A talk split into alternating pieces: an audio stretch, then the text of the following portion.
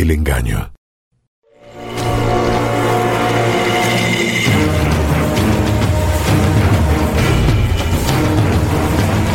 Instalados Roldán y sus compañeros, los sublevados se aliaron con los súbditos del cacique Guarionex, a quien prometieron la abolición de impuestos a cambio de su ayuda para atacar la fortaleza de la Concepción de la Vega en el camino entre La Isabela y Santo Domingo. El intento de Roldán pudo terminar en aquel punto, pero ocurrió algo inesperado los tres navíos de abastecimiento que habían precedido a Colón y que estaban bajo las órdenes de los capitanes Alonso Sánchez de Carvajal, Pedro de Arana y Juan Antonio Columbo, fueron a recalar cerca del campamento de los rebeldes.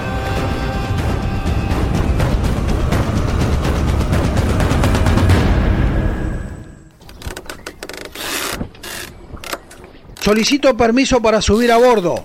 ¿Quién está al mando de la flota? Mi nombre es don Francisco Roldán. Soy el alcalde mayor de la Isabela. Alcalde Roldán, yo estoy al mando de la flota. Soy el capitán Alonso Sánchez de Carvajal. Suba, suba a bordo. Exigiendo un profundo secreto a su gente, Roldán sube a bordo de una de las tres naves que Colón había enviado el 21 de junio de 1498 con provisiones y medicinas a la española. Lo recibe el capitán Sánchez de Carvajal y escucha que se encuentra en ese lugar recaudando los tributos de nativos de la zona. Alcalde Roldán, con ocho naves partimos el 30 de mayo de 1498 desde Sanlúcar de Barrameda. El almirante don Cristóbal Colón dividió la flota y nos encomendó a mis dos compañeros de escuadra, los capitanes Pedro de Arana y Juan Antonio Columbo, para que trajéramos alimentos y provisiones a la española.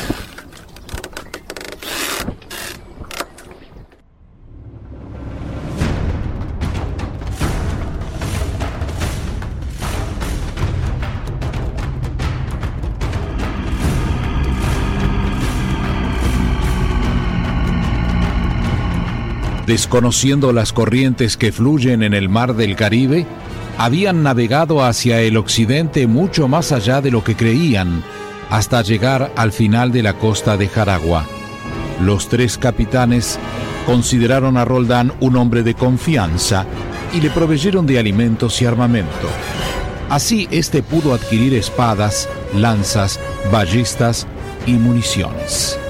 Mientras tanto, los partidarios de Roldán, dispersos en las tres naves, estaban activamente ocupados en hacer prosélitos, pintando a los recién llegados la dura vida de los colonos.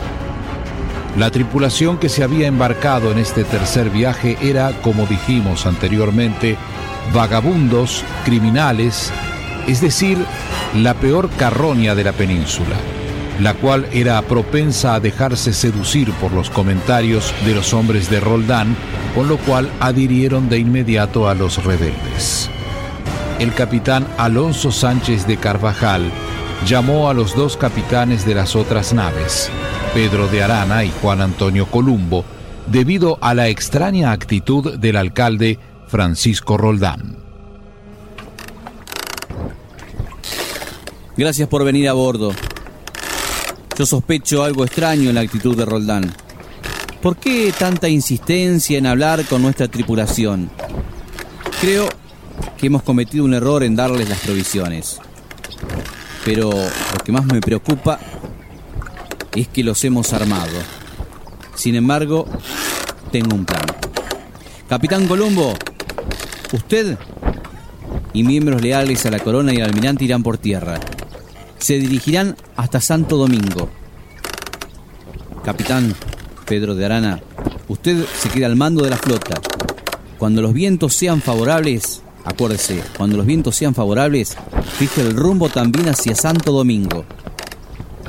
Yo, en cambio, me quedaré en la playa para poder reducir cualquier foco de rebelión que Roldán quiera realizar.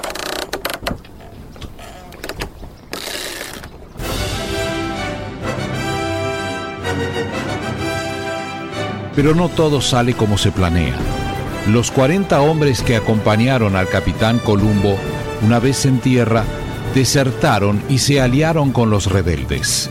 A pesar de las amenazas, los hombres mostraron lo que eran, criminales, asesinos, hombres sin ley, que una vez en tierra eran como perros salvajes que siguen su propio instinto. El capitán Juan Antonio Columbo, triste y desalentado, volvió a bordo con los pocos hombres que le quedaba.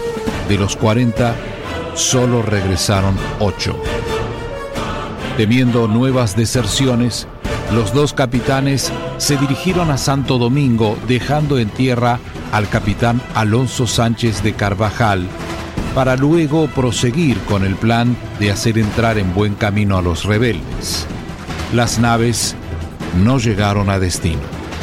La nao del capitán Carvajal había encallado en un banco de arena, pero cuando por fin entraron a puerto, la mayoría de las provisiones se habían consumido y otras arruinado. Alonso Sánchez de Carvajal llegó poco después por tierra, escoltado por algunos de los insurgentes, hasta cerca de Santo Domingo, fallando en persuadirlos en contra de la insurrección. Sin embargo, Roldán prometió que al momento de la llegada del almirante expondría los motivos de la rebelión.